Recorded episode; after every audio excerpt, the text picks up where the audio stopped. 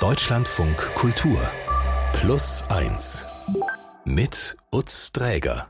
Schön, dass Sie bei uns sind. Wir erzählen hier jede Woche eine besondere Geschichte. Das macht heute meine verehrte Kollegin Jana Münkel. Hi. Hi. Manchmal sehen wir uns ja vor dem Sender, da kommst du meistens raus, du moderierst hier Deutschland von Kultur, Studio 9. Aber du schaffst es, finde ich sehr gut, äh, hier auch wieder vorbeizukommen. Genau. Scheint dir ja auch Freude zu bereiten, wenn ich mir dieses Kompliment mal für diese Redaktion abholen kann. Ja, auf jeden Fall. Also ich finde es auch total wichtig. Ich merke ja so, mir macht die Moderation unglaublich viel Spaß mittags, aber das ist doch nochmal was anderes, auch wirklich rauszufahren mit dem Mikro, mit dem Aufnahmegerät, so zu Leuten hinzufahren. Das macht nochmal ja, einen anderen Aspekt des Jobs einfach aus, finde ich. Und wohin hat es dich verschlagen mit dem Mikro in der Hand? Mich hat es zu Dagmar und zu ihrem Mann Norbert verschlagen, in eine ländlich geprägte Stadt, nicht so weit von Mönchengladbach. Ähm, und die beiden sind seit fast 30 Jahren verheiratet und ihre Beziehung hat sich in den letzten Jahren quasi einmal komplett umgekrempelt. Und das, das muss ich dazu sagen, überhaupt nicht freiwillig. Das hat natürlich mit diesem einschneidenden Ereignis zu tun und dadurch sich unglaublich viel verändert hat bei uns. Ich weiß, dass wir an dem Abend eine Flasche Sekt aufgemacht haben, weil wir echt gedacht haben, so scheiß drauf. Hört sich jetzt ein bisschen blöd an, aber das war so unfassbar, dass wir gedacht haben, das ist jetzt ein falscher Film. Ne? Es war ja auch nicht klar, wie es am Ende weitergehen würde. Plötzlich hat alles in Flammen gestanden. Ja, und was da passiert ist und was dieses Ereignis mit Norbert und Dagmar macht, mit ihrem Bild von sich selber und ihrem Verständnis auch von sich als Paar, das möchte ich heute erzählen. Also es klingt etwas dramatisch, vielleicht tragisch, vielleicht auch nie, schwer zu beurteilen, was da passiert ist. Wo fängt denn alles an? Also ich glaube, wir müssen äh, anfangen kurz bevor sich alles ändert, äh, weil kurz bevor sich alles ändert, führen Dagmar und Norbert ein Leben, das Dagmar als ziemlich idyllisch beschreibt. Ja, das war ein äh, bisschen Bullabü, würde ich mal sagen. Wir haben uns also viel damit beschäftigt, was wir hier am Haus noch verschönern können, wo wir Urlaub machen wollen. Sehr unbeschwert und auch eine Zeit ohne finanzielle Sorgen. Also, dass wir da einfach uns auch das so genehmigen konnten, was wir gerne wollten. Ja, Dagmar und Norbert kennen sich seit Anfang der 90er und in den 90ern kommen auch ihre beiden Kinder auf die Welt. 1993 ihr Sohn, 1997 ihre Tochter. Und die Familie wohnt in einem total schönen Haus mit lichtdurchflutetem Wohnzimmer, mit gepflegtem Garten und mit einem superschönen Blick so raus aufs weite Feld. Norbert ist Unternehmer, auch erfolgreich, der verdient das Geld und Dagmar kümmert sich um die Kinder. Ich war Vollzeitmutti. ja. Ich hatte so das Gefühl, als Hausfrau und Mutter kann ich mich so richtig mit allem austoben, was mir Spaß macht. Also ich kann das zu Hause schön machen, ich kann tolle Gerichte kochen, ich kann mit meinen Kindern spielen, ich kann die zu ihren Hobbys begleiten. Ich kann mein Hobby machen. Ich hatte ja auch Zeit für mich, auch zum Sport gehen. Also das hat mir so Freiraum versprochen zu dem Freiraum, den Dagmar damals hat, gehört aber auch, dass sie nebenbei arbeitet. Das ist ihr wichtig. Also sie ist ausgebildete Erzieherin und Heilpädagogin. Sie hat in verschiedenen Praxen gearbeitet und macht sich nach der Geburt ihrer Kinder sogar selbstständig mit ihrer eigenen heilpädagogischen Praxis. Und sie hat auch ein Au-pair, das unterstützt sie bei der Sorgearbeit. Ähm, aber ganz wichtig, sie müsste nicht arbeiten. Mhm. Also der Hauptverdiener ist ganz klar Norbert und die Rollenverteilung, die ist klassisch. Das war selbstverständlich, ja. Gut, ich war ja auch Vollzeit nun als Unternehmer beschäftigt und ich habe mir ehrlich gesagt darüber keine Gedanken gemacht. Habe das Geld verdient und fertig. Ich bin da sehr freiwillig reingegangen in so eine klassische Rolle. Der Mann kümmert sich und sorgt dafür, dass alles irgendwie funktioniert und ich übernehme so diesen schönen Part. Der schöne Part würden manche vielleicht auch anders sehen, aber Dagmar hat diese Rolle sehr genossen. Norbert auch? Ja, er auch. Also ähm, er hat es auch so formuliert. Er hat es jetzt gar nicht so reflektiert, das war so. Und äh, er war auch total gerne Geschäftsführer dieser Fabriken. Insofern, ja, alles gut. Okay, das war sozusagen die Ausgangssituation. Genau. Aber dann hat sich was verändert. Genau, dann hat sich was sehr radikal geändert. Ähm, es läuft so in dieser Rollenverteilung mit beiden äh, bis zum Herbst 1999. Und da passiert was, das äh, stellt das bisherige Leben von Dagmar und Norbert so komplett auf den Kopf. Ähm, es ist der 29. November, das ist ein Montag und die Familie ist im Urlaub auf La Gomera. Das ist diese kanarische Insel im Atlantik, also ganz schön vorzustellen. Und da gönnen die sich jedes Jahr so ein paar Wochen Auszeit in einer Apartmentanlage. Gemeinsam mit einigen anderen befreundeten Familien und insgesamt 20 Kindern verbringen sie da ganz viel Zeit ganz entspannt am Strand, am Pool ohne Verpflichtungen. Ja, und auch heute haben sie einen total schönen Tag am Meer. Wie immer balancieren die Kinder auf dem Rückweg vom Strand über so kleine Mäuerchen, die den Strand so begrenzen. Und der Abend bricht an. Wir kamen wirklich so richtig euphorisch in die Wohnung rein, ins Apartment und haben gedacht, jetzt duschen, umziehen und dann treffen wir die Freundin nochmal. Und die Kinder hatten sich schon auf Lagerfeuer am Strand gefreut. Ja, und dann liegt da auf dem Tisch im Eingangsbereich ein Zettel. Norberts Firma bittet dringend um Rückruf. Wir hatten aber eigentlich ganz klar gesagt, keine Anrufe von zu Hause. Mein Mann hat dann glapsigerweise gesagt, wenn es brennt, könnt ihr anrufen, ansonsten nicht. Und dann ist er da vorne hingegangen zum Telefon und hat dann angerufen.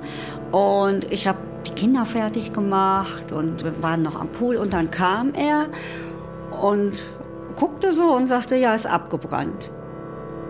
Und dann, ich habe das nicht ernst genommen. Ne? Ich habe gelacht, habe gesagt, ja komm, was war denn jetzt wirklich? Ne? Ja, ist abgebrannt, ist wirklich abgebrannt. Jetzt muss ich nachfragen, was genau hat er denn da gehabt, was abgebrannt ist? Also er hat zwei Firmen mit jeweils einer Fabrik ähm, und in diesen Fabriken stellen er und sein Team Sonderverpackungen her. Also das sind Konfektionsfirmen, so nennt sich das. Und in der einen Fabrik wurden gerade Haarsprayflaschen verpackt. Das kann man sich so vorstellen, die fahren da dann durch so einen Tunnel und äh, da wurden dann immer eine große und eine kleine Haarsprayflasche so zusammen verpackt, kamen zusammen in so eine Plastikverpackung. Und davon hatte sich eine Flasche in einem Tunnel verkantet, ist explodiert und hat damit dann komplett, kann man sich vorstellen, da stehen Sprayflaschen rum, alle in Brand gesetzt. Als wir dann später wieder hier vor Ort waren und ich vor den rauchenden, immer noch rauchenden, glimmenden Trümmern stand, aber ich kann nicht mehr sagen, wie ich mich da gefühlt habe. Ich glaube, ich habe gar nichts gefühlt. Glaube, der ist immer noch fertig. Also das klingt ja wirklich schlimm. Vor allem, wenn man sich vorstellt, wie viele Flaschen da durchgejagt worden sind wahrscheinlich und dann verkantet sich eine.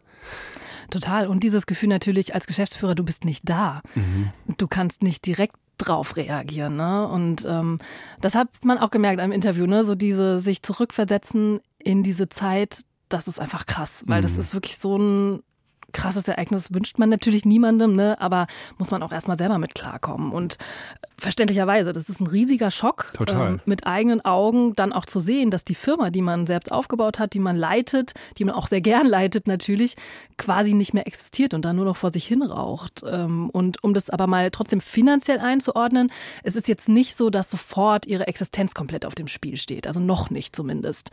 Denn Norbert hat ja noch eine zweite Firma ähm, und die läuft auch gut und er ist natürlich auch versichert. Aber mit der Versicherung gibt's Ärger. Die zahlt nicht, vergütet auch den Schaden nicht. Und Norbert ist deswegen dann ab diesem Zeitpunkt am laufenden Band beim Anwalt. Äh, ihm wird geraten, für diese abgebrannte Firma Insolvenz anzumelden. Das macht er dann auch. Und in der Zeit flattern dauernd unschöne Briefe ins Haus. Manchmal trauen sich Dagmar und Norbert tagelang überhaupt nicht da reinzugucken. Dann kommt der Morgen, an dem Dagmar wieder einen Brief aus dem Kasten rausfischt und der jagt ihnen einen riesigen Schreck ein. Die Versicherung hat Norbert verklagt.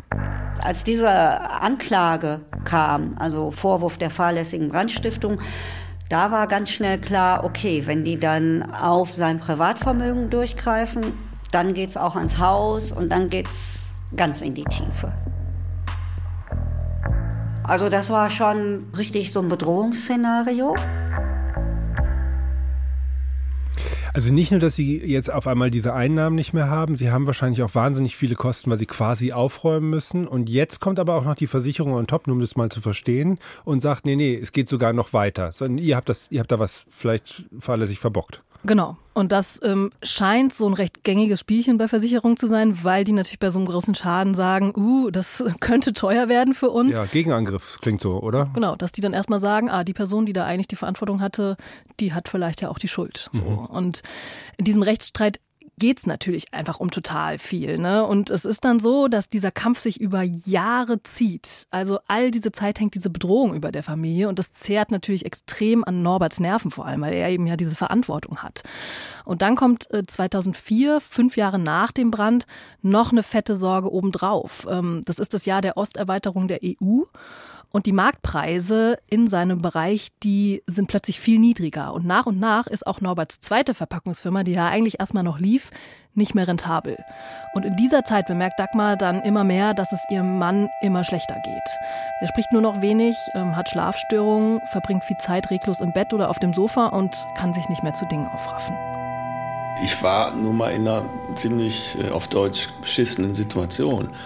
Und alles nur noch innerlich, es war dunkel. Ne? Es, war, es war keine schöne Zeit. Weil dann kam ja, dass mein Mann wirklich in die Depression gerutscht ist und dann war der auch gar nicht mehr arbeitsfähig. Und das war dann der zweite Knacks, wo dann klar war, jetzt kommt der komplette Wechsel. Ne? Also sieben Jahre lang hat Norbert nur gekämpft äh, mit der Versicherung um seine zweite Firma und mit der Zeit ging es ihm einfach immer schlechter. 2006 ist es dann, da werden bei ihm offiziell Depressionen diagnostiziert und er beginnt eine Therapie. Was sich vorher aber schon angedeutet hat, ist jetzt amtlich. Norbert ist arbeitsunfähig, seine zweite Firma gibt er auf weil die sich einfach nicht mehr lohnt. Und bisher haben Norberts Einkünfte ja die Familie ernährt, haben wir ja gehört. Dass sich das jetzt ändern wird, hat Dagmar schon geahnt und in der letzten Zeit ähm, haben sie ohnehin auch schon recht viel von ihrem Ersparten gelebt, hatten aber ganz gut vorgesorgt. Aber so richtig bewusst, dass Norbert jetzt nicht mehr der Ernährer der Familie sein kann, wird es ihr, als der Psychotherapeut von Norbert die ganze Familie bittet, mit zu einem Termin zu kommen.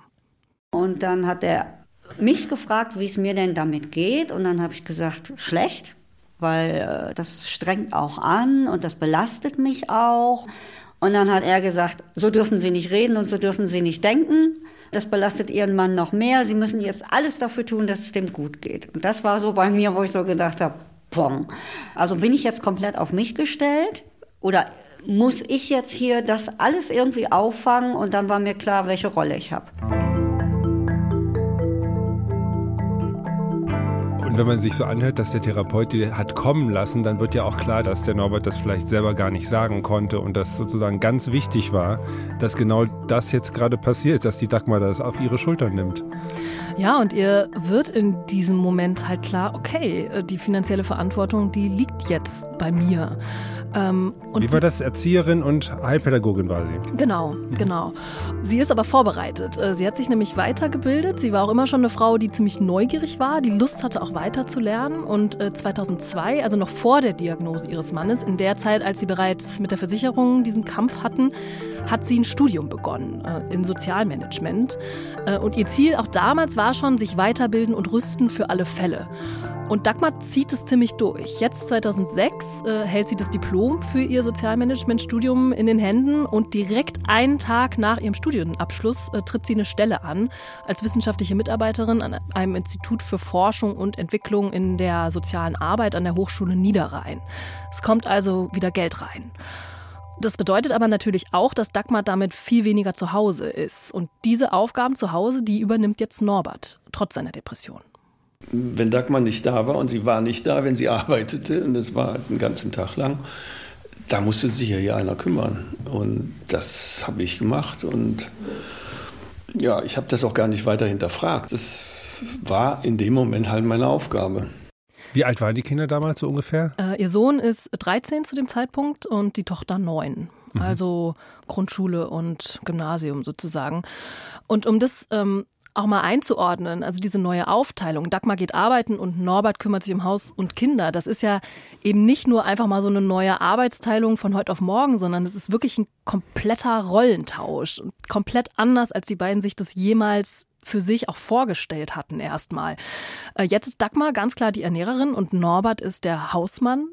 So äh, kann man es ja nennen. Und einerseits auf organisatorischer Ebene werden die beiden ihren Aufgaben recht schnell gerecht. Da ist einfach klar, die Kinder brauchen Mittagessen. Ne? Aber während sie nach außen hin, was diese Tätigkeiten angeht, äh, den Rollentausch schon vollzogen haben, ist das innerlich noch nicht so passiert. Kann man sich ja auch vorstellen. Ist jetzt nichts, was von heute auf morgen einfach mal so umswitcht. Beide wehren ihre neuen Rollen erstmal ab und das funktioniert auch über Streit. Da erinnere ich mich noch dran, dass ich irgendwie dann auch nicht damit zufrieden war, wie er was gemacht hat. Ich glaube, es war die Spülmaschine einräumen. Und da weiß ich noch, da hat er dann irgendwie so das Geschirr hingestellt und hat gesagt, so, ich mache hier alles, aber du machst kein Haus raus. du machst keine Hausfrau aus mir. Wir haben es gehört. Also Norbert wehrt sich gegen dieses Wort Hausfrau. Und das mhm. war auch spannend im Interview. Ne? Beide haben das auch immer so mit Anführungszeichen äh, gesagt.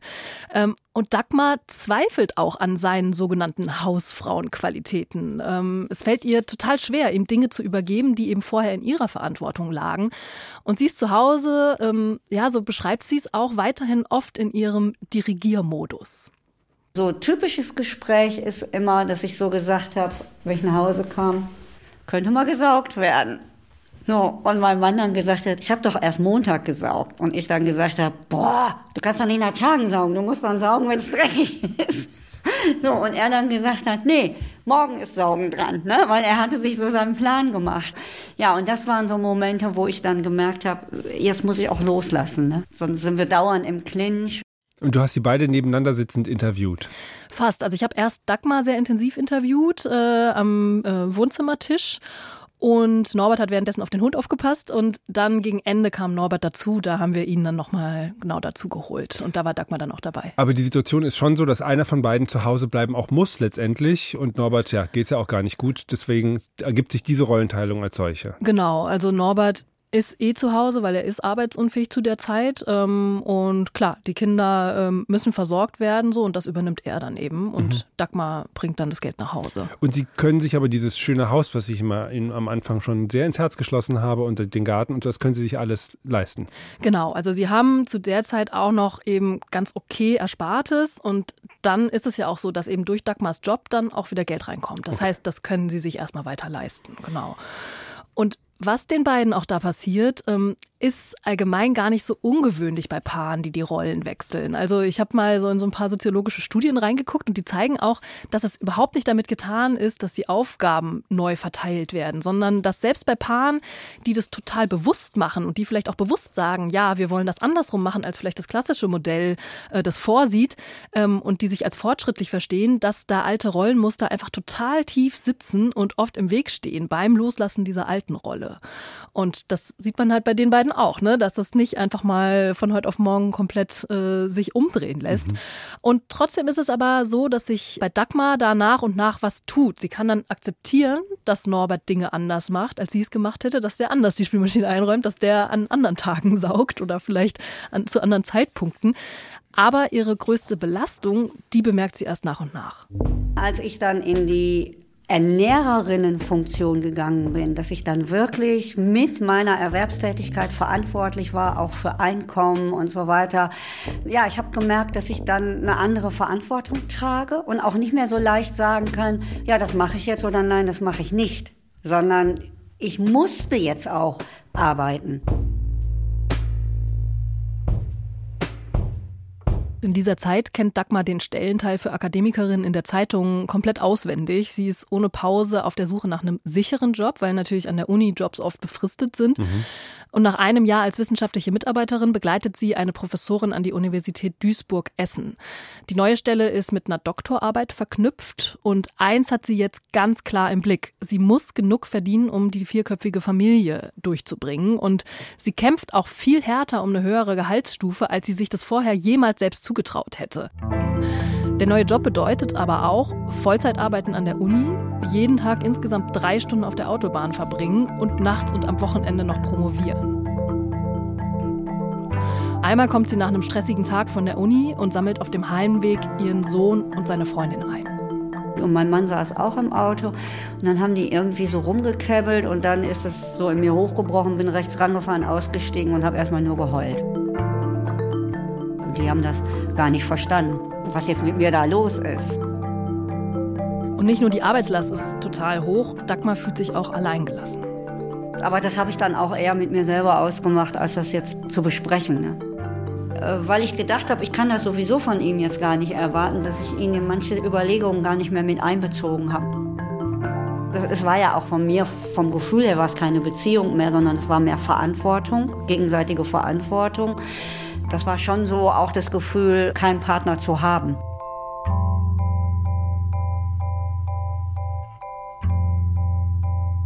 Also sie zieht es durch, weil es gar nicht anders geht. Sie sieht keinen Ausweg an dieser Stelle und das Programm klingt ja krass, was sie da hat.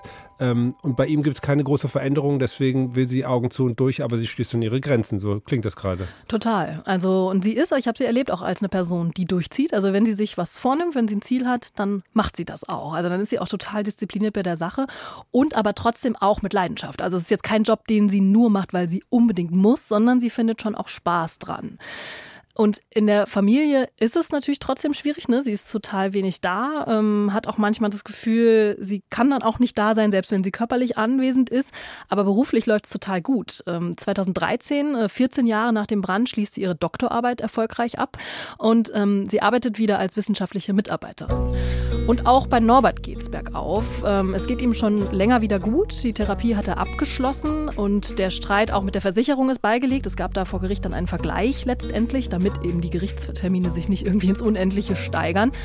Und er hat auch die Situation zu Hause angenommen. Er begleitet die Kinder ganz eng in Entscheidungen, äh, wie sowas wie Studienwahl und äh, erledigt eben die Dinge zu Hause mit super großer Effizienz. Dienstagabend, eine Stunde vor Ladenschluss, macht er den Wocheneinkauf, er kümmert sich ums Essen, er hat äh, ja, einen eingespielten Saugplan.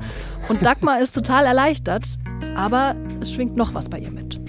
Als es ihm dann besser ging und er zunehmend stabilisiert war und aus dieser Depression auch wieder rauskam, da gab es schon den Moment, wo ich gedacht habe, so jetzt habe ich das durchgestanden, jetzt haue ich ab. Um Gottes Willen. Natürlich, ist ja total nachvollziehbar, aber das, ich habe jetzt überhaupt nicht damit gerechnet, dass diese Wendung an dieser Stelle kommt. Klar, man denkt erstmal, hey, es geht eigentlich allen gut, die Rollen sind klar jetzt verteilt, kann doch für immer so weitergehen. Aber ja, bei Dagmar war dieses Bedürfnis, weil das kann man glaube ich schon so beschreiben, ne? so als so ein Ding, was sie durchziehen musste. Jetzt wird's lockerer und dann sagt sie, jo, ich will mich trennen. Dann habe ich das meinem Mann auch gesagt, der dann aus allen Wolken gefallen ist, äh, weil er eigentlich so das Gefühl hat, jetzt geht es ihm langsam wieder besser und dann komme ich und sage, mir aber nicht und hier ist Schluss. Ja, und es klingt ja schon an. Äh, Norbert hat da keinen Bock drauf, der will sich nicht trennen und der bittet Dagmar, der Beziehung nochmal eine Chance zu geben, ganz ernsthaft auch, mit Hilfe einer Paartherapie. Und dann haben wir nochmal so, ich glaube, ein Jahr lang Paartherapie gemacht und das war auch gut, weil wir da auch viel über so Sachen gesprochen haben, dass ich ihm irgendwo auch seine Depression vorgeworfen habe und ne, so gesagt habe, da war ich auf mich gestellt und er konnte ja nichts dafür, aber trotzdem war dieser Vorwurf im Raum. Ne. Genau. Und dann dadurch haben wir eigentlich erst über diese getauschten Rollen, Erwartungen, Rollenverständnis und so sprechen können.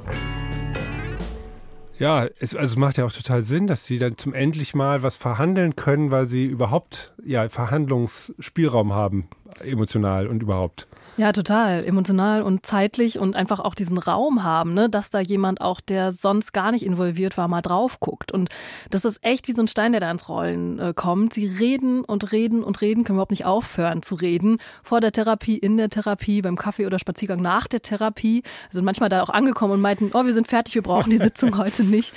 Aber den Auslöser, sich als Paar mit diesen neuen Rollen wieder zu finden, den kann Norbert nicht benennen. Das ist wie ein Riesenmosaik. Das setzt sich aus tausend kleinsten Bausteinen zusammen und hat unser gemeinsames Leben natürlich verändert. Klar, ist wie wenn man in einem Mosaik alle Steine neu sortiert. Ne? Aber es ist immer noch im gleichen Rahmen irgendwo. Und dann sind wir auch noch mal zusammen in Urlaub gefahren nach Frankreich und da haben wir eigentlich gemerkt, dass da so viel Gutes ist mehr Gutes als das, was jetzt diese Belastungszeit war, dass wir das beide einfach nicht aufgeben wollen. Ja? Und das war dann nicht so, dass von dem Moment an alles Friede, Freude, Eierkuchen war, aber es war dann so wirklich, dass wir beide gemerkt haben, nee, also trennen wollen wir uns nicht. Und wieder zu Hause auf der eigenen Terrasse machen sie einen guten Wein auf und stoßen auf sich an und auf die Zukunft. Und beruflich ist es bei Dagmar so, dass sie in dieser Zeit nochmal voll durchstartet. Äh, über ein Forschungsprojekt kommt sie in Kontakt mit einem Politik- und Wirtschaftsberatungsunternehmen. Sie steigt da ein, macht Karriere und ist da inzwischen eine der Vizedirektorinnen. Vorher waren die Kontakte, das waren halt viel andere Mütter, die eben auch mit ihren Kindern beschäftigt waren. Und jetzt sitze ich mit Menschen in Ministerien, Geschäftsführungen und sonst was zusammen und merke aber, das geht. Also das ist normal geworden. Ja, ich mache heute Sachen, die wären früher für mich nie in Frage gekommen. Ne? Egal, ob es so Wäsche waschen ist, aufhängen auf die Leine oder allen möglichen Kram hier rumfeudeln und musste ich mich zwar auch reinarbeiten. ja, gibt ja immer wieder noch den einen oder anderen Hinweis, nenne ich es mal. Aber also ist ja schon auch, muss man wirklich sagen, ja bemerkenswert, was Dagmar für eine Karriere gestemmt hat. Und okay, Norbert, also hadert noch mit dieser Rolle nach wie vor so ein kleines bisschen, kann man schon noch sagen. Arbeitet er dann parallel auch noch? Das habe ich ihn auch gefragt oder ob er das vorhat, ähm, ob er sich auch noch mal vielleicht vorstellen könnte, noch mal die Rollen zu wechseln, wenn sich die Gelegenheit böte. Also ob er noch mal in diese alte Rolle des Ernährers wollen würde, aber da zögert er. Ich glaube, dass ich das so von heute auf morgen nicht wollte. Nö. Ich kann mir gut vorstellen, aktiv zu werden, auch für Firmen oder irgendetwas anderes beruflich noch zu machen, aber halt nicht mehr acht Stunden am Tag. Das würde ich nicht mehr wollen. Und diese Rollenverteilung als solches, ich meine, ja, bei denen ist es jetzt immer so extrem gewesen, auch dass der arbeitende Teil sich so doll da reinwirft irgendwie. Man könnte das ja auch etwas durchmischen, aber das ist jetzt bei denen nicht die Anlage. Nee, genau. Also Dagmar formuliert es schon so, dass sie natürlich jetzt im Nachhinein denkt, okay, wenn es auch bei beiden geht es jetzt so langsam oder bei ihr zumindest, sie hat jetzt noch einige Jahre, aber irgendwann steht natürlich dann auch die Rente an, hm. dass es natürlich auch schön gewesen wäre, zwei Einkommen zu haben, weil das natürlich finanziell nochmal einen Unterschied machen würde. Ne? Aber es ist für beide jetzt so in Ordnung und ähm, beide haben halt äh, auch ihren Alltag für sich so strukturiert und ja, das ist, äh, glaube ich, klar für beide, dass da nichts jetzt vermeintlich eine andere Hierarchie hat oder so, sondern dass beides einfach gleichberechtigt nebeneinander steht. Und äh, es scheint ja jetzt so, also bis hierhin, dass die einfach diesen Rollenwechsel vollzogen haben. In der Mitte gab es ein großes Drama, ein emotionales, ein finanzielles, ein, sagen wir mal, eine Anstrengung für alle Beteiligten. Aber jetzt sind sie wieder zum Stillstand gekommen, nur einfach auf der veränderten Position. Genau. Und ich muss sagen, das hat mich auch ziemlich beeindruckt, dass das so funktionieren kann, weil das ja wirklich so ein ähm, ja anders, als wenn man das plant. Oder ich habe auch in meinem Umfeld äh, Leute, da arbeiten dann vielleicht beide Elternteile Teilzeit, wenn Kinder da sind und ähm, takten ihren Tag auch sehr durch und verhandeln auch viel. Aber da ist das ja gewünscht so. Und bei den beiden war das ja nie der Plan. Ne? Und dass so ein Ereignis von außen trotzdem diese Rollen rumwirbeln kann und dass die sich trotzdem da so zusammenraufen und finden und auch beide so ihren Weg damit finden, mhm. finde ich schon beeindruckend, ohne eben, dass die Beziehung kaputt geht dabei. Mhm. Ja, die haben zumindest über weite Strecken das, glaube ich, ganz gut verstanden, diese schweren Zeiten zu erkennen und zu sagen, so jetzt machen wir mal eine Kapsel um uns rum und schicken uns durch diese Zeit und irgendwann können wir die wieder aufmachen und ein Glück dann im entscheidenden Moment des Öffnens äh, sich Hilfe geholt oder Total. das war wahrscheinlich entscheidend dann. Total. Das äh, sagt Dagmar auch, dass sie im Nachhinein das vielleicht sogar früher gemacht hätte oder auch für sich das anders gehandhabt hat, weil sie eben in dieser Zeit, das du hast gerade als Kapsel bezeichnet, mhm. irgendwie super durchgezogen hat und auch immer dachte, ich muss das jetzt hier alleine schaffen so. Und Norbert war ja eigentlich der, der halt irgendwann erkannt hat, okay, mir geht's gerade echt nicht gut, ich ähm, muss hier eine Therapie beginnen und damit eigentlich so dieses ins Rollen gebracht hat, dass man ähm, so einen Raum aufmacht, wo nochmal jemand anderes drauf guckt und dass das total hilfreich sein kann. Ne? Mhm. Und wenn die jetzt an diesem Punkt sind, Dagmar und Norbert, ist das jetzt so für immer quasi bis zur Rente oder wie ist der Plan? Ja, also im Juni ähm, haben sie ein Jubiläum, also sie planen schon äh, gemeinsam Dinge. Da sind sie nämlich 30 Jahre verheiratet. Äh, bei der Silberhochzeit vor fünf Jahren, also 25-jähriges, war ihnen überhaupt nicht nach Feiern. Aber dieses Jahr laden sie groß ein und es soll ein super rauschendes Fest werden. Und ähm, warum ich das erzähle, das bereiten sie nämlich gemeinsam vor. Beide tragen das bei, was ihnen da wichtig ist. Und ich finde, das zeigt auch ganz gut, was beide an diesen neuen Rollen schätzen. Weil nämlich der jeweils andere, die jeweils andere die Perspektive der anderen Person kennt. Schön ist, ist, dass wir beide die Situation kennen, zu arbeiten und wir kennen beide die Situation, zu Hause zu sein und dafür verantwortlich zu sein. Und dadurch ist eine, so eine gegenseitige Achtung. Er ist für mich nicht nur Hausmann, sondern ich weiß, was das heißt, was der hier den ganzen Tag macht. Und umgekehrt weiß er, was das heißt, wenn man den ganzen Tag arbeitet und unterwegs ist. Und dass wir das beides aus beiden Sichten kennen, das hilft uns, glaube ich, jetzt einfach an vielen Dingen direkt von Anfang an auch mit der gleichen Sicht dran zu sein. Ne? Das ist wirklich ein schönes Schlusswort. Und jetzt habe ich hier so eine Oscar-reife Dankesliste. Wir bedanken uns erstmal bei Dagmar und Norbert dafür, dass sie uns ihre Geschichte hier anvertraut haben. Alles Gute für euch. Danke dann auch an die Freundin der beiden. Das muss man vielleicht erklären. Die nämlich hin und wieder mal plus eins hört. Und die hat uns mit Dagmar und Norbert connected. Vielen Dank dafür, beziehungsweise letztlich ja mit dir verbunden, liebe Jana. Danke, nämlich, dass du hier bei dir die Fäden hast zusammenlaufen lassen und uns diese Geschichte hier so schön erzählt hast. Jana Münkel war das. Dann demnächst wieder für Sie bei Studio 9 und wir sehen uns hoffentlich wieder auf dem Flur oder vor dem Gebäude von Deutschland von Kultur. Oder im Studio. Oder im Studio, das wäre auch sehr schön. Vielen Dank, mach's gut. Tschüss. Ciao. Die Schauspielerin Katrin Wichmann ist zu Gast bei unserer zweiten Podcast-Folge dieser Woche. Sie kennen sie vielleicht aus Filmen wie Sörensen hat Angst oder als Mitglied des Ensembles des Deutschen Theaters in Berlin. Katrin hat sich für ein Buchprojekt intensiv mit ihrem Erwachsenwerden und ihrer Teenagerzeit auseinandergesetzt und natürlich auch den Emotionen, die sie damals so hatte. Ich, ich war wieder genauso wütend, genauso verliebt, genauso äh, aufgeregt wie damals. Und das war natürlich ein wahnsinnig schönes Gefühl. Eine echte Hörempfehlung von mir. Ich finde, mit ihr kann man quasi gemeinsam in diese Zeit reinschauen, die ziemlich aufregend und mitunter auch ordentlich schräg war. Aber natürlich ein ganz wichtiger Teil von unser aller Leben. Die Schauspielerin Katrin Wichmann. Hören Sie unbedingt mal rein in unsere zweite Plus 1 Podcast-Folge dieser Woche. Abonnieren Sie uns auch gerne oder empfehlen Sie uns weiter, bewerten Sie unseren Podcast. Ich bedanke mich an dieser Stelle herzlich fürs Zuhören. Mein Name ist Utz Dreger. Machen Sie es gut und bis bald.